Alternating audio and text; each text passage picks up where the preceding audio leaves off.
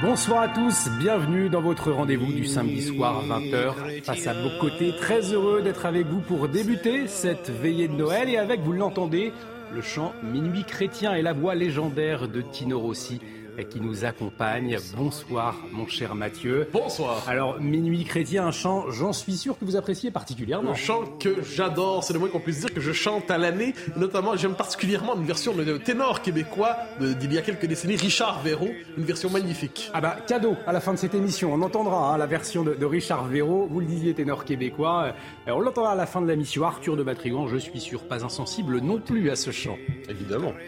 Arthur de Vatrigan le rappelle, directeur de l'Incorrect. On va rappeler la, la, une de ce mois de décembre. Y aura-t-il des cadeaux à Noël? Et c'est justement l'une des questions que nous allons développer ce soir, notamment avec Christophe Geffroy, que nous avons la joie d'accueillir autour de ce plateau. Bonsoir. Bonsoir. Alors vous êtes écrivain, vous êtes également journaliste, fondateur du magazine catholique La Nef. On va présenter votre dernier numéro hein, du mois de décembre, un dossier sur l'histoire, la théologie des synodes. Ces synodes, je le rappelle, ces assemblées d'évêques dans l'Église catholique.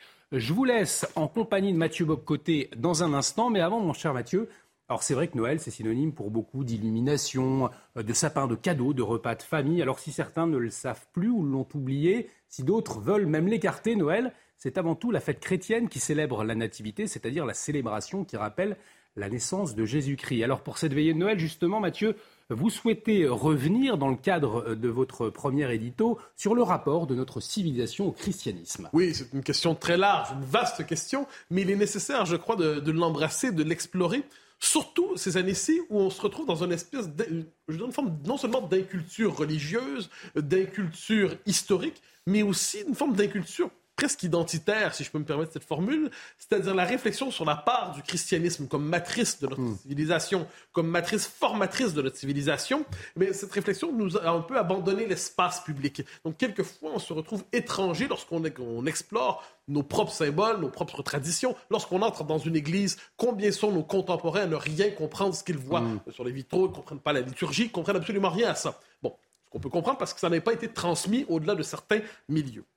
Ce sur quoi j'aimerais revenir d'abord, c'est la double, la double étape de la déchristianisation. En fait, la déchristianisation en deux étapes que nous avons connues un peu partout en Occident, il faut bien le dire, sur l'espace d'un siècle. Alors, on pourrait davantage qu'un siècle, c'est dans la première étape, c'est ce qu'on pourrait appeler la sécularisation liée au mhm. monde moderne. Et cette idée qu'il fallait refouler la part de la vie religieuse, refouler la religion plus largement dans la vie privée, dans le domaine de l'intime, dans le domaine du privé absolument. Et il fallait non seulement que la foi relève strictement du domaine de l'intime, mais que les traces de la religion dans l'espace public, la trace des symboles, la trace dans la, dans la culture, devaient être d'une manière ou de l'autre effacées ou neutralisées ou folklorisées première étape. Alors, on pourrait dire que dans au XXe siècle, euh, même l'Église catholique a quelquefois participé à cette propre auto-folklorisation. La deuxième moitié du XXe siècle est une, une page étrange dans l'histoire du catholicisme. Nous aurons peut-être l'occasion d'y revenir. Mais la deuxième étape, me semble-t-il, de cette déchristianisation, qui est une forme de désoccidentalisation qu'on mm-hmm. voit aujourd'hui des deux côtés de l'Atlantique, c'est ce que les Américains appellent la guerre contre Noël. Alors là, on touche à Noël directement. Alors pourquoi guerre contre Noël? Eh bien, ça, War on Christmas, au Christmas War, on utilise des différentes formules. Pourquoi? Parce que lorsqu'on célèbre Noël à la fin de l'année, qu'est-ce qu'on fait? On célèbre simplement une fête chrétienne, on célèbre le calendrier chrétien, on célèbre un univers de sens, un univers de référence où le christianisme est central. Or, dans la logique diversitaire, dans la logique du multiculturalisme, dans la logique du pluralisme identitaire tel qu'on le connaît aujourd'hui, référer à, à Noël, c'est vu comme un geste discriminatoire, c'est vu comme un geste d'exclusion. Pourquoi? Pour tous ceux qui non seulement n'ont pas la foi, mhm. mais qui sont étrangers à la tradition chrétienne, généralement qui sont venus par les mouvements de l'immigration. Et on nous explique que pour véritablement s'ouvrir à la diversité, il faudrait bannir les références à Noël ou alors les neutraliser complètement. Alors je donne quelques exemples qu'on a connus au fil du temps cette volonté, par exemple, d'en finir avec l'expression Joyeux Noël. Joyeux mhm. Noël serait discriminatoire. Les joyeuses fêtes de fin d'année maintenant. Joyeuses fêtes de fin d'année. Euh, autre exemple, et ça je donne des exemples qui viennent de chez nous parce qu'ils m'ont marqué au fil des temps. En 2009, je crois, dans un quartier à Montréal, l'équivalent de Saint-Germain-des-Prés, mhm. on dit on va plus dire euh, joyeux Noël, on va dire joyeux décembre.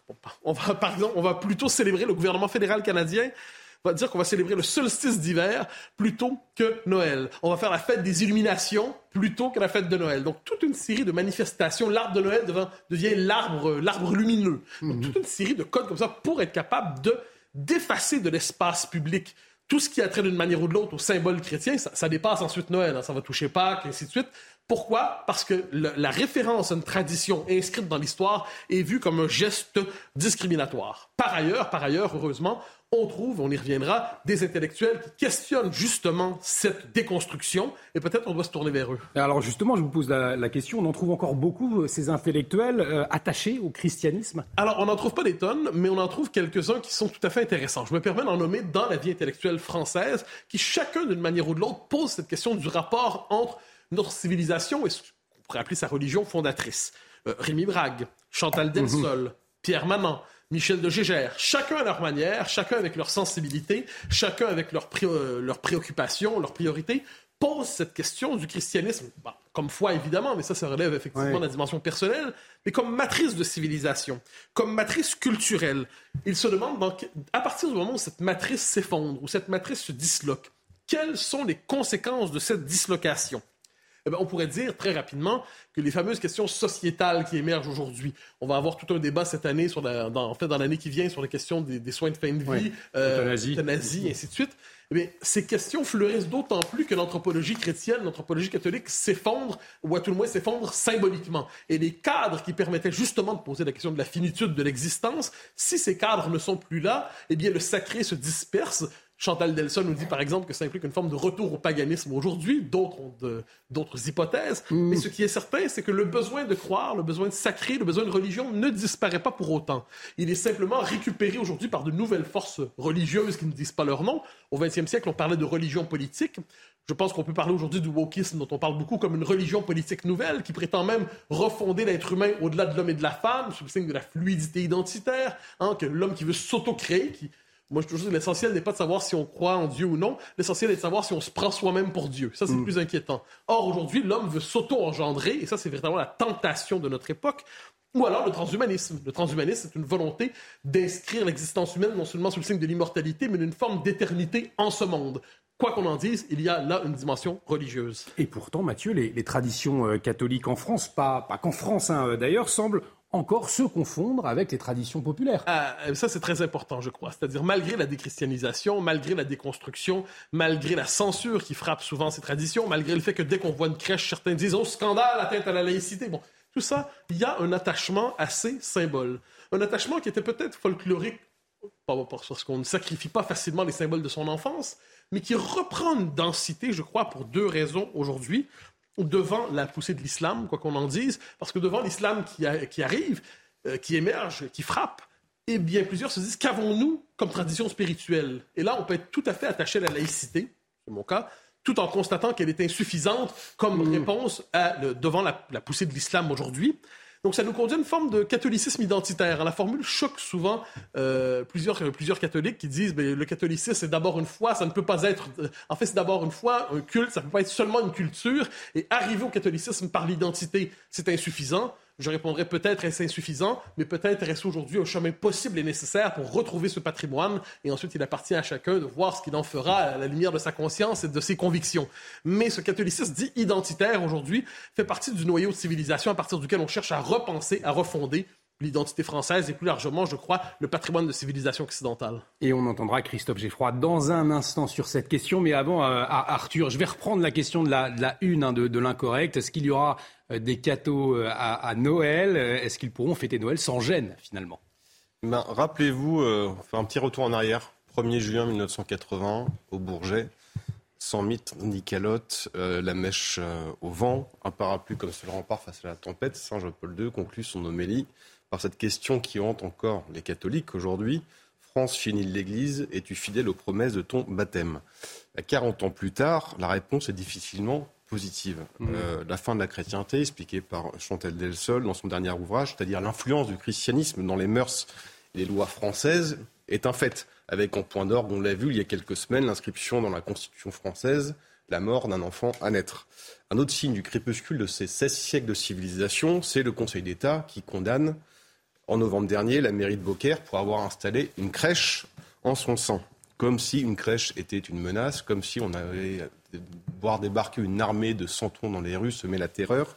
Mais bon, à chaque euh, période de l'Avent, c'est toujours le même cirque. Au nom de la sainte laïcité, on essaie de gommer toujours toute trace de christianisme. Mais si on voit le côté euh, positif, avec le boulot qui s'annonce, le taux de chômage va baisser parce qu'entre les centaines de villes et les milliers de villages à renommer, le calendrier à repenser, euh, les églises à déconstruire, même les croix de pharmacie mmh. à démonter, il va y avoir des nouveaux métiers sous tension.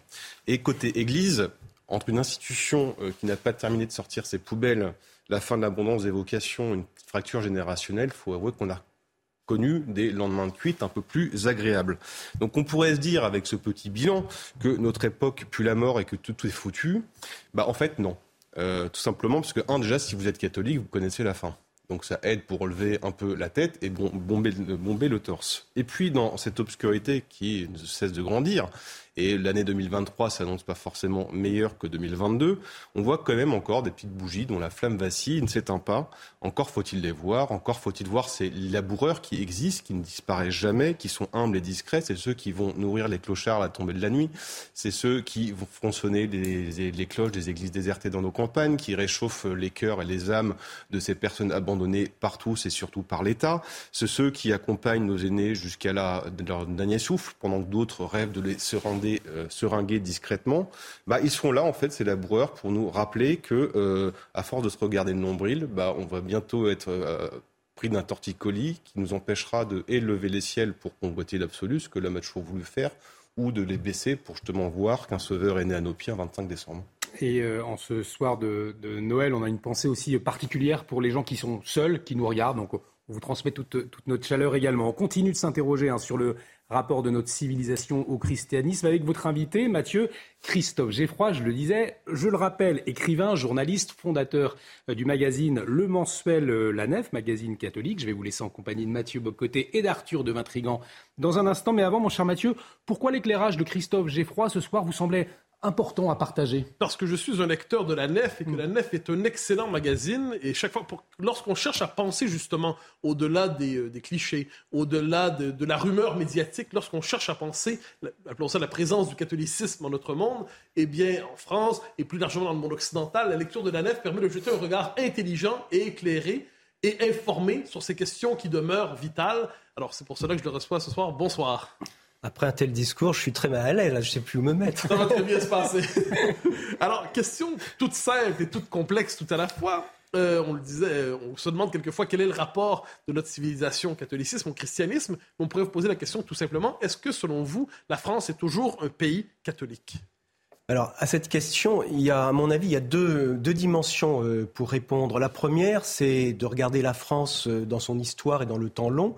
Et on peut dire que la France est un pays euh, qui est effectivement héritier d'une civilisation chrétienne, puisque tout, pas seulement la France, mais toute l'Europe s'est bâtie sur une civilisation qui est héritée des trois grandes capitales, Jérusalem, Rome et Athènes. Et la France n'échappe pas, n'échappe pas à cela. Elle, elle a même un statut privilégié en tant que fille aînée de l'Église. Donc, de ce point de vue-là, on peut dire euh, que euh, la France a été informée, au sens philosophique du terme, par le christianisme. Donc, de ce point de vue, oui, la France est encore un pays chrétien. Maintenant, euh, je dirais même pour aller plus loin, même, je pense, ceux qui ne sont pas chrétiens ou même ceux qui se battent contre le christianisme, qui ont une haine féroce contre lui, ne se rendent pas toujours compte qu'ils sont eux-mêmes, d'une certaine façon, les fruits quand même du christianisme. Parce qu'en fait, toute la forma mentis, la façon de penser qui essaie de l'occidental aujourd'hui, est une façon de penser héritée du christianisme. Je vais prendre quelques exemples pour que mon propos soit pas trop énigmatique. Euh, si on prend le concept de personne, le concept de personne, c'est un concept qui est né euh, dans, la sphère chrétienne qui n'existe dans nulle autre civilisation. Et c'est ce concept de personne qui a permis notamment les concepts de dignité de la personne, euh, qui ont permis euh, d'appréhender ce qu'est l'individu, avec d'ailleurs tous les excès de l'individualisme moderne, euh, qui ont permis d'avoir une appréhension de la liberté qui est propre à cette sphère civilisationnelle. et c'est aussi le christianisme qui a permis la distinction des pouvoirs, d'où la laïcité que nous connaissons aujourd'hui, ou encore les rapports entre la raison et la foi, très importants dans cette religion, qui ont notamment permis tous les développements de la science que nous connaissons depuis euh, quelques siècles. Donc même celui qui aujourd'hui euh, veut euh, militer contre le christianisme, en fait, est l'héritier quand même d'une forme de pensée, d'une forme d'être qui est celle du christianisme. Et même pour prendre encore un autre exemple, le respect de la femme, comment dire, la complémentarité homme-femme évidemment très attaqué aujourd'hui par, le, par, toutes les, par toute la des, constructions anthropologiques qui accourent et elle aussi un héritage du christianisme. Et nous sommes, nous, attachés par rapport à d'autres sphères civilisationnelles à la place de la femme dans la société. Donc tout ça, c'est un héritage du christianisme. Et en ce sens, la France héritière de tout cela et nous sommes encore attachés à toutes ces valeurs, on peut dire la France est chrétienne. Maintenant, l'autre aspect de la question, c'est euh, de regarder la France aujourd'hui, euh, faire une espèce de photographie du pays. Et quand on voit un pays qui a 1,5% de pratiquants, la question se pose évidemment de savoir est-ce que ce pays est toujours, euh, est toujours catholique, puisque 1,5% de pratiquants, même si je crois que dans les sondages, c'est 49%, parce que je crois qu'on est passé en dessous de la barre des 50% il n'y a pas longtemps, je crois que 49% des Français se disent en encore catholique. Mais quand on creuse un peu sur ces 49% de, Français qui disent catholiques, ce qui est effrayant, en fait, c'est de voir l'inculture religieuse, y compris parmi euh, ces 49% de, enfin, de catholiques. En fait, on, est, on entre dans une société où, euh, malgré tout ce que j'ai dit avant sur ce que nous avons hérité euh, du catholicisme, en fait, l'inculture est telle qu'aujourd'hui, euh, la plupart de nos contemporains ne comprennent plus ce qu'est le catholicisme. En fait, il y a une incompréhension qui fait que parfois on n'arrive même plus à se comprendre sur des choses assez élémentaires. Alors, quand on fait l'histoire du catholicisme au XXe siècle, en France et ailleurs, on pouvait peut-être imaginer que la modernité continuerait avec son effet corrosif sur la foi, sur l'Église, sur la culture religieuse. Mais est-ce qu'on pouvait s'attendre à une chute aussi brutale de la pratique religieuse, une chute aussi brutale de la foi? Est-ce que tout cela était inévitable de votre point de vue? Inévitablement, je pense que rien n'est inévitable en tant que tel. Je veux dire, euh, l'histoire est faite par les hommes et nous avons, les hommes ont une part dans l'histoire. Donc, moi, je ne crois pas euh, à l'inéluctabilité des choses. Je pense que nous avons toujours le pouvoir en nous-mêmes de changer le cours des choses, heureusement. Mais ce qui est certain, en tout cas, c'est que la modernité est évidemment un fruit du christianisme. Ça, c'est incontestable. C'est incontestable. La modernité, elle n'est pas née dans une autre sphère civilisationnelle. Et la modernité, qu'est-ce que c'est? C'est avant tout la recherche d'autonomie de l'individu.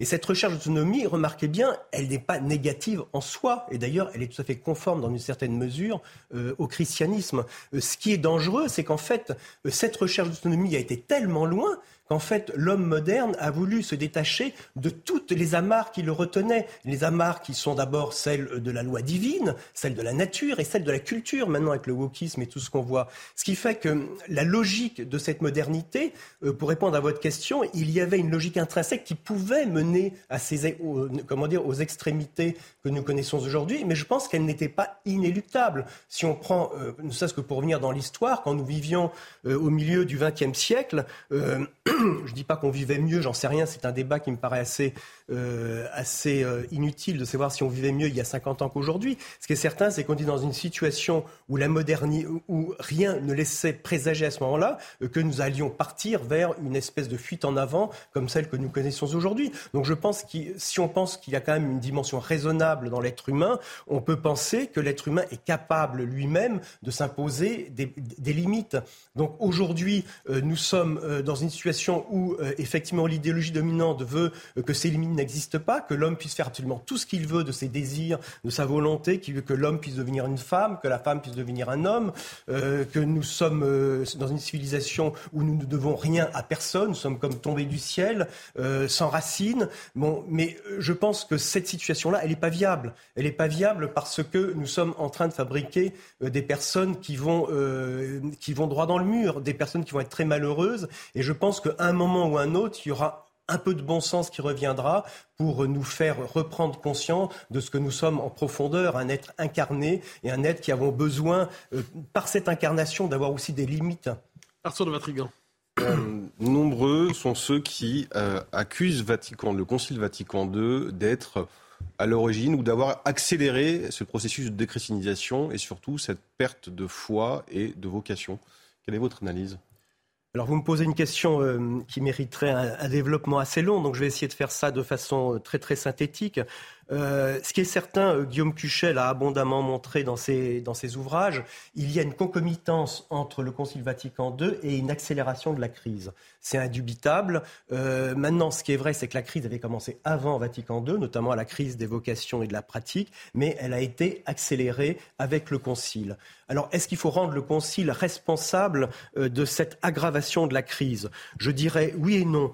Oui, dans la mesure où le concile a été utilisé euh, avec ce que Benoît XVI euh, appelait l'esprit du concile dans un sens extrémiste pour aller bien au-delà de, ce que le, concile euh, préconisait, donc bien au-delà des textes mêmes du concile, qui sont quand même la référence absolue en la matière. Et en ce sens, on peut dire oui, quand on voit les excès de la réforme liturgique qui ont été faits, les excès dans l'œcuménisme et tout ça, ce n'était pas inscrit en tant que tel dans le concile, mais ça a été fait après et ça a eu effectivement des effets désastreux dans l'Église. Maintenant, ça, c'est une des parts, je dirais, des causes. Donc moi, je pense que ce n'est pas le Concile lui-même qui en est responsable. C'est encore une fois une certaine interprétation et une certaine utilisation du Concile. Moi, je pense au contraire qu'à à, d'autres égards, le Concile a freiné la crise. Pourquoi? Parce que l'Église, et ça Benoît XVI, le pape euh, Benoît XVI l'a très très bien indiqué, euh, l'Église était arrivée à un stade de son histoire où euh, une mise au point était nécessaire. Le monde avait tellement évolué depuis le dernier concile, qui était le concile de, Vatican I, qui était d'ailleurs un concile inachevé. il était nécessaire de faire une espèce d'aggiornamento, comme l'a dit le pape Jean XXIII, au moins sur plusieurs sujets, et j'en retiens deux principaux qui, je pense, seront audibles pour vos, auditeurs. Le premier, c'était les rapports entre l'Église et l'État. Et le deuxième, euh, c'était les rapports entre la science et la foi. Et donc euh, le Concile a fait sur ces questions, à mon avis, euh, des avancées absolument essentielles et qui, si aujourd'hui elles n'avaient pas été faites, je pense que l'Église ne s'en porterait pas mieux. Donc euh, le Concile, de ce point de vue-là, était nécessaire, seulement il est venu euh, dans, un, dans un timing, si vous voulez, dans un temps, euh, malheureusement, si j'ose dire, pour l'Église et pour le Concile, où on a assisté à une crise de civilisation absolument sans précédent, puisque faut pas oublier que les années du Concile se déroulent juste avant mai 68, juste avant justement ce, que je disais tout à l'heure à propos de la déconstruction anthropologique qui va s'opérer, et qu'en fait l'Église a subi une double crise à ce moment-là, qui était sa crise interne, avec une crise de société absolument euh, énorme que nous subissons tous. Enfin, tous les pays européens aujourd'hui subissent cette crise, et je trouve que c'est un peu facile de dire que c'est le Concile qui est responsable de ça. Et j'ajouterai un argument qui est un argument assez choc, c'est que si vraiment c'était le Concile qui avait été responsable de la crise dans l'Église, alors expliquez-moi pourquoi les pays protestants, enfin, euh, enfin la religion protestante ou les anglicans, ou même les orthodoxes qui n'ont pas connu de Concile, connaissent une crise égale à la nôtre, voire pour les protestants bien pire que la nôtre. Donc il est évident que ce n'est pas le concile qui a euh, provoqué chez les protestants ou chez les orthodoxes ou euh, chez les anglicans la crise que mêmes connaissent. Messieurs, on euh, une très courte pause. La question du rapport de notre civilisation au christianisme en cette veillée de Noël. Suite dans un instant de cet échange passionnant. À tout de suite sur CNews. Et bienvenue si vous nous rejoignez sur CNews. Très heureux de vous accompagner ce soir. Et en cette veillée de Noël, Christophe Geffroy, Mathieu Bocoté, Arthur de Vatrigan échangent sur le rapport de notre civilisation au christianisme. Mathieu, c'est à vous. Alors j'aimerais prendre le relais d'Arthur de, Vatrigan qui vous posait une question sur le rapport à Vatican II. Vous avez parlé de, de certaines critiques qu'on pouvait adresser à la liturgie issue de cette période. Je ferai un détour par Brassens avant de poser directement la question du travail de la nef. Vous connaissez la chanson T'embête dans un bélissier. Hein, euh, ils ne savent pas ce qu'ils font, euh, perdent tous ces fichus canotins. Sans le latin, sans le latin, la messe nous emmerde la, phrase, vous pardonnerez la formule. Est-ce qu'il y a du vrai dans cette observation de Brassens en son temps? C'est-à-dire, euh, il y a eu de telles secousses, comme si l'Église, finalement, avait voulu se décharger d'une partie de sa tradition dans la deuxième moitié du XXe siècle et qu'elle en aurait payé le prix. Est-ce qu'il y a du vrai dans cette observation d'un homme qui n'était pas par ailleurs un homme de foi, non plus qu'un catholique militant? Oui, moi je pense qu'il y a évidemment du vrai et il est évident, encore une fois, que la façon, c'est pas la réforme elle-même qui est, en cause. La réforme, à mon avis, d'ailleurs, était nécessaire et je voudrais rappeler euh, à nos auditeurs que euh, tous les pères du Concile Vatican II, unanimement, y compris d'ailleurs Monseigneur Lefebvre à l'époque, étaient partisans d'une réforme de la liturgie. Donc c'est dire qu'une question se posait et que quelque chose était nécessaire. Maintenant, euh, ce qui est en cause, c'est pas tant la réforme elle-même que la façon dont la réforme a été faite et dont elle a été appliquée. Et là, nul doute qu'il y a eu une brusquerie, une brutalité et un manque d'esprit filial euh, par rapport, euh, je dirais, à la grande tradition de l'Église dans la façon dont la réforme a été menée, qui me semble euh, tout à fait regrettable et qui a largement conduit aux, comment dire, aux réactions comme la chanson de Brassens, qui de ce point de vue est tout à fait justifiée. Combien de pratiquants ont été complètement déstabilisés par une réforme qui s'est faite en un temps absolument record et qui a touché des extrêmement symboliques, non pas tant sur le fond que dans la forme de ce que l'on voit, la suppression du latin, le retournement des hôtels, euh, tout ça euh, a changé complètement la pratique des gens, qui fait que certains se sont, euh, ont pensé qu'on leur changeait, enfin qu'on leur changeait la religion. Donc oui, il y a eu un problème, un problème qui a été un problème grave, dont l'Église d'ailleurs a mis, à mon avis, beaucoup de temps à, à mesurer vraiment l'ampleur. Aujourd'hui, on commence simplement à penser les plaies et à revenir vers des liturgies qui sont tout à fait correctes. Alors, j'aimerais vous conduire sur une, double question que vous avez abordée dans des éditoriaux récents, des textes récents de la nef. Euh, vous disiez de notre civilisation qu'elle était devenue étrangère à la question de Dieu. Et sur un autre registre, vous disiez, euh, dans la nef, je crois, oui, toujours, que notre civilisation ne connaissait pas une crise de vocation pour les prêtres, mais une crise de la foi. Alors, qu'entendez-vous en disant que notre civilisation est devenue étrangère à la question de Dieu, tout simplement? Eh bien, je dis que euh, ce que je voulais dire dans cet éditorial, c'est qu'en fait, je suis, je dois dire, assez surpris, pour employer un euphémisme, par le fait que la question de Dieu n'intéresse pas davantage nos contemporains. En fait, c'est ça qui me surprend. Euh, je ne juge pas les reins et les cœurs. Je ne sais pas ce qui se passe évidemment dans les âmes des gens. Moi, ce que je constate, c'est qu'on a l'impression qu'on est dans une civilisation qui est très matérialiste, où les gens, en fait, ont, euh, comme ambition, avant tout, euh, des ambitions extrêmement humaines qui ne me semblent pas de nature à donner un sens à la vie. Et c'est encore une fois, nous sommes dans un pays où il y a 1,5% de pratiquants, parce que avoir la foi, c'est bien, mais quand on a la foi, en principe, ça se traduit concrètement par quoi pour un catholique? Par la pratique religieuse. Il y a une cohérence entre la pratique religieuse et la foi. Et le fait de voir que dans ce pays, euh, le nombre de chrétiens qui pratiquent est très faible, euh, c'est une véritable interrogation. Et euh, moi, je trouve que ça, pose, ça pose problème. Comment est-ce que des gens peuvent vivre une vie entière sans visiblement s'interroger sur le sens de la vie, sur ce qu'il y a après la vie? Je ne dis pas que chacun a le, droit, a le droit évidemment de penser ce qu'il veut, mais la question de savoir qu'est-ce qui se passe après la vie est quand même une question essentiel, quand même plus important euh, que la perte de 0,5 points de, enfin, de pouvoir d'achat. Donc il y a des choses euh, fondamentales auxquelles euh, il semblerait, si on voit les médias, que ces choses-là n'ont pas d'importance. quant à ce que vous disiez dans votre question, l'autre aspect de vos questions sur que la foi, je crois, la foi et la vocation, mm-hmm. c'était ça que vous me demandiez. La crise des vocations et la crise de la foi. Crise de la... Oui, c'est vrai que on parle toujours de crise des vocations parce qu'évidemment, on, on compare le nombre de vocations que nous avons aujourd'hui une centaine par an en moyenne, à ce qu'il pouvait y avoir il y a un siècle ou même 50 ans où on tournait à plus de 1000. En le mot, il y a de moins en moins de prêtres, tout simplement. Il y a de moins en moins de prêtres. Et en plus, comme la moyenne d'âge des prêtres est vieille, ça veut dire que le nombre, les 100 prêtres moyens, j'ai plus les chiffres en tête, mais je crois qu'il part à peu près 600 prêtres à la retraite chaque année et euh, on a à peu près 100 prêtres nouveaux par an. Vous faites le différentiel, il est énorme. Mais encore une fois, je pense que poser ça en, en termes de crise des vocations, c'est vrai, mais c'est très incomplet parce qu'en fait, euh, on a le nombre de prêtres en rapport avec le nombre de catholiques. C'est assez normal. Et en fait, moi, un jour, je m'étais amusé à faire un, petit calcul, je l'ai plus tout à fait en tête, mais euh, je vais le dire de façon euh, assez approximative. quand on fait le rapport entre le nombre de vocations aujourd'hui et le nombre de pratiquants, eh bien, on arrive à un rapport à peu près équivalent à ce qu'on trouvait il y a à peu près un siècle entre le nombre de pratiquants et le nombre d'ordinations. Ça veut dire que quand il y avait 80% de pratiquants, on avait 1000 prêtres par an. Quand on a 1,5 de pratiquants, on a 100 prêtres par an. Donc en fait, il n'y a pas moins de vocations, il y a simplement moins de catholiques.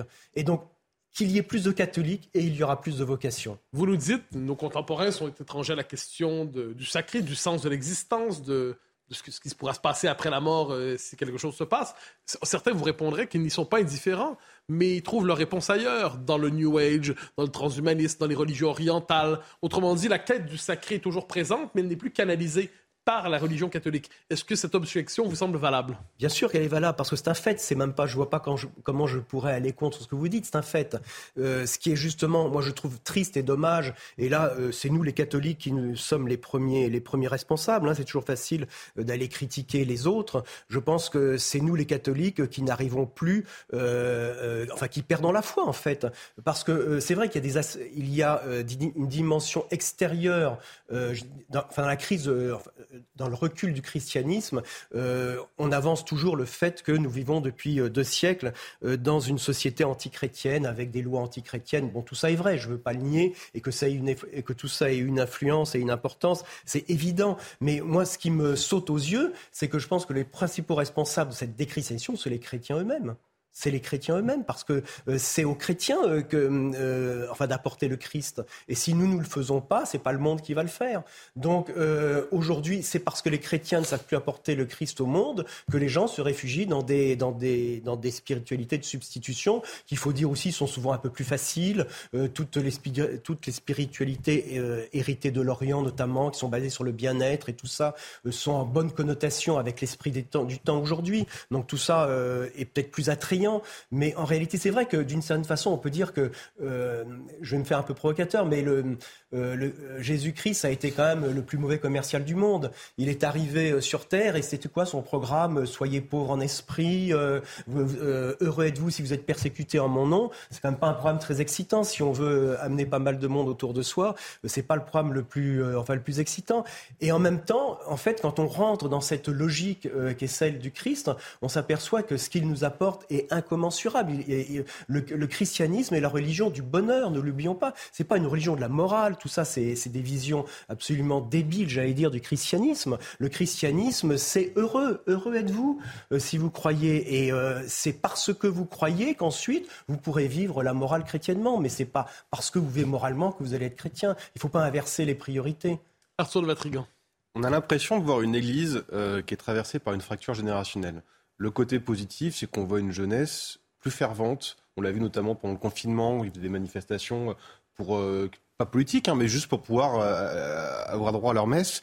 Euh, et donc d'un côté des, anciens qui sont toujours très critiques vis-à-vis de la verticalité, du rite, de la hiérarchie, et de l'autre côté une jeunesse fervente qui réclame plus de transcendance, plus de clarté doctrinale, plus de visibilité d'éclair.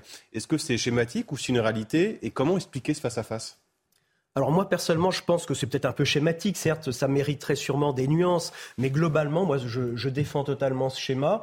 En tout cas, c'est l'expérience que j'en ai. Euh, moi, je suis, je dois le dire honnêtement, euh, parce que j'ai des enfants qui ont euh, entre 20 et 30 ans. j'ai vu, enfin, leurs engagements. moi, je les admire parce que moi, j'étais pas comme eux à leur âge. Je trouve qu'ils ont une, foi que je trouve vraiment tout à fait extraordinaire. Et moi, quand je vois la jeunesse d'aujourd'hui, la jeunesse catholique, bon, elle est faible numériquement, j'en conviens, mais en tout cas, ceux qui s'engagent sont vraiment euh, des jeunes absolument formidables. Ils s'engagent dans l'humanitaire, ils s'engagent euh, dans la spiritualité, dans l'évangélisation. Il y a quand même tout aujourd'hui un ensemble de mouvements de jeunes dans l'Église catholique française que moi je trouve extraordinaire. Donc, et, quand on voit euh, ces jeunes, on ne peut pas ne pas penser que ça va porter du fruit. Euh, de même, quand on voit les familles catholiques aujourd'hui, qui sont des familles minoritaires, mais elles existent, ces familles, elles vivent la vie de l'Évangile, les exigences de l'Évangile, euh, et ces familles, elles, rayonnent de bonheur. Euh, et la, enfin, la télévision devrait montrer ça. On nous montre des informations où tout va toujours mal, mais ce qui va bien, évidemment, Saint Augustin disait le bien ne fait pas de bruit, donc ça n'intéresse personne. Mais en fait, c'est ça qu'il faut montrer aux gens, c'est que le christianisme, malgré l'indignité parfois de son personnage, parce que c'est vrai, on parle beaucoup d'abus sexuels dans l'Église, et tout ça est absolument lamentable. Mais c'est pas que ça l'Église. L'Église, c'est aussi la sainteté, et c'est d'abord la sainteté, la sainteté de ses membres, pas seulement la sainteté d'un Jean-Paul II et d'une Mère Teresa, même si ce sont des saints extraordinaires. C'est surtout la sainteté des âmes anonymes qui vivent le christianisme au quotidien, en faisant du bien, comme vous le disiez vous-même tout à l'heure, euh, en allant faire des maraudes le soir, euh, en aidant les pauvres, en, euh, en allant visiter les malades, en étant dans les soins palliatifs et tout ça. C'est ça la réalité, je dirais, vivante et forte de l'Église J'aimerais vous conduire un instant sur le travail que vous menez à la nef directement. Donc, on connaît les grands titres de presse normalement. Quelle est la fonction d'un journal comme le vôtre, c'est-à-dire euh, un mensuel, euh, c'est bien mensuel euh, catholique qui cherche à éclairer, que cherchez-vous à éclairer à partir du point de vue qui est le vôtre? Alors, la Nef est un journal qui a maintenant un peu plus de 30 ans, et nous, notre, notre objectif, si vous voulez, c'est c'est un objectif de formation et d'information, mais d'information dans une formation. Donc, ce que nous essayons de faire, c'est un journal avec des articles substantiels en pensée euh, pour euh, participer au grand débat d'idées de notre époque, mais d'y participer avec un éclairage chrétien et de donner donc des arguments euh, de pensée pour nos lecteurs, pour qu'ils puissent comprendre le monde dans lequel nous vivons en comprenant qu'on peut être chrétien dans ce monde, euh, qu'il n'est pas du tout, euh, qu'il n'est pas du tout rétrograde de l'être, et qu'on a, des arguments forts pour défendre nos idées dans le monde tel qu'il est aujourd'hui. Alors, on évoque souvent, je le, je le dévoquais en éditorial au tout début, le, rôle de la, pensée, de la pensée catholique. Il existe encore aujourd'hui des grands intellectuels qui, d'une manière ou de l'autre, sans, euh, sans se dire intellectuels catholiques, entretiennent un rapport particulier avec le catholicisme. J'en mentionnais quelques-uns. Est-ce que pour vous, la pensée catholique est encore présente dans la vie publique en France ou est-elle cantonnée dans les marges d'une manière ou de l'autre? Bah, Écoutez, euh, je vous dirais qu'aujourd'hui, euh, c'est la pensée en général qui est dans les marges. Donc c'est pas la pensée catholique seule. Aujourd'hui, on est dans un monde où la pensée n'intéresse personne. Enfin, pas en tout cas les grands médias euh, et euh, tous ceux qui font l'opinion. Donc aujourd'hui, le nombre d'intellectuels catholiques est pas énorme, c'est vrai. Mais quand on voit, moi je vous poserai la question, citez-moi beaucoup d'intellectuels, euh, même dans le monde profane. Aujourd'hui, les intellectuels, c'est un peu la denrée qui est en voie de disparition, si vous voulez. Donc dans ce contexte-là, moi je trouve qu'au contraire, le monde catholique se maintient plutôt pas mal. Vous avez cité d'ailleurs des noms, moi je les, je les reprends à mon compte. Hein, les gens comme Pierre, Pierre Manant, pour moi aujourd'hui, un des plus grands intellectuels euh, français. Euh, c'est un catholique, Chantal Delsol. Vous avez parlé aussi de Rémi Brague. On pourrait euh, voir dans la plus jeune génération des gens comme, comme Fabrice Adjadj, François Guéry Bellamy. Ce sont quand même des catholiques qui pensent, qui pensent la vie politique ou la vie philosophique d'une façon catholique. Et ça, je trouve que c'est plutôt encourageant de voir que finalement, dans le marasme général qui est le nôtre, il y a, il existe encore une pensée catholique, oui. Et est-ce que, par ailleurs, la, parce que j'insiste sur la mise à l'écart néanmoins peut-être de la pensée catholique dans le débat public, est-ce que tout ça n'est pas sans lien avec appelons ça l'explosion sociétale contemporaine, c'est-à-dire la philosophie de la finitude, la philosophie des limites qu'on pouvait associer à la matrice chrétienne, à la matrice catholique, dans la mesure où cette matrice s'est aplatie, dans la mesure où cette réflexion, cette philosophie n'est plus centrale dans le débat public, est-ce qu'on peut y voir un élément qui explique en bonne partie cette euh, multiplication d'initiatives sociétales, quelques-unes les plus, quelques, quelques-unes certaines euh, on pourrait dire assez étonnante Alors, je sais pas, à vrai dire, c'est une bonne question. J'ai pas de réponse euh, absolue à vous faire là-dessus. Moi, je pense que les évolutions sociétales sont plus, enfin, tout est tout est lié d'une certaine façon, évidemment. Mais je pense que ces évolutions sociétales, elles sont liées à ce que j'expliquais tout à l'heure, euh, qui est cette recherche absolue d'autonomie de la personne humaine, euh, qui veut absolument s'autoconstruire en toute chose et qui donc veut faire absolument tout ce qui lui plaît et tout ce qu'elle veut. Et je compte et je trouve plutôt qu'au contraire, face à, face à cette évolution la déconstruction anthropologique, ça suscite plutôt des intellectuels qui vont combattre avec des arguments euh, cette nouvelle forme de pensée. Donc je ne pense pas que ce soit parce qu'il n'y a pas d'intellectuels catholiques qu'il y a comme un vide et qu'il y a une pensée qui s'est engouffrée dans ce vide. Je crois plutôt que la modernité suit son cours logique dans ses ultimes, euh, dans ses ultimes avatars et en fait euh, face à la folie, aux folies que nous vivons, car il faut bien appeler ça par leur nom, tout ça sont quand même des folies puisque ça va rendre l'homme malheureux eh bien, il existe des intellectuels qui se mettent debout, qui sont à contre, à contre-courant pour essayer de défendre une certaine vision de l'homme. Arthur de Vatrigan. Je voudrais revenir sur la une de votre numéro, le synode sur la synodalité, et on va faire un lien avec ma question précédente sur la fracture générationnelle. Quand on lit le résultat, on a l'impression que justement cette jeunesse fervente n'existe pas dans le résultat de ce synode euh, sur la synodalité. Comment expliquer euh, à quoi sert euh, ce synode et comment expliquer ce résultat en décalage avec une partie des catholiques? Alors comment l'expliquer? Je pense que c'est très simple. C'est que moi je suis un catholique pratiquant et dans ma paroisse j'ai jamais rien entendu euh, sur le synode. On m'a pas proposé de participer ni rien. Donc je pense que déjà il y a eu un, problème euh, grave au niveau. Peut-être rappeler ce que c'est que ce synode, en fait, à quoi ça sert Alors, euh, le pape, effectivement, a lancé un synode. En fait, un synode sur la synodalité. C'est pas le serpent qui, c'est pas le serpent qui se mord la queue, mais presque. Euh, c'est en fait un, synode pour réfléchir sur euh, le fonctionnement synodal de l'Église. Donc, si vous voulez, si je veux parler simplement, pour être un peu plus de démocratie, si vous voulez, dans l'Église. Et donc, l'Église a sa petite, son petit défaut administratif et bureaucratique, comme toutes les institutions. Et en fait, quand ce synode a été lancé, il a été lancé, à mon avis, avec un déficit d'information euh, assez grave, euh, qui fait que quand on a voulu consulter la base euh, pour savoir un peu, pour avoir des remontées sur ce synode, eh bien, en fait, la communication a été faite de telle manière que personne ne s'est vraiment senti concerné, sauf bien sûr ceux qui avaient un agenda tout prêt et qui ont fait passer cet agenda pour euh, faire passer leurs idées. Mais euh, je dirais que les forces vives du catholicisme, ceux qui passent pas leur temps dans des réunions, mais qui vont plutôt sur le terrain pour évangéliser, eh bien ceux-là n'ont pas euh, eu l'occasion de répondre. Et c'est la raison pour laquelle en France, en tout cas, on a eu des réponses envoyées à Rome qui sont complètement déconnectées de la réalité du catholicisme français. Alors, je me mets dans l'esprit d'un jeune homme, d'une jeune femme qui sait que Noël, c'est très bien parce que c'est l'occasion de voir sa famille, c'est l'occasion de recevoir des cadeaux probablement, c'est l'occasion d'avoir quelques temps de repos. Et là, on chercherait à lui expliquer, mais quel est le sens de Noël dans l'histoire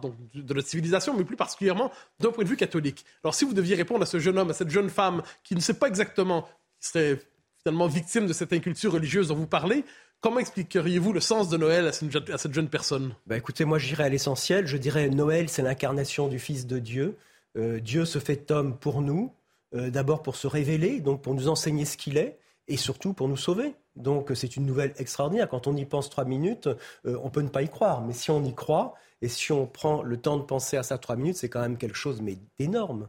Dieu se fait homme, il est parmi nous, et il nous enseigne et il nous sauve c'est merveilleux. Moi, c'est, je dirais, joyeux Noël. Euh, pensez à ça et vous serez heureux.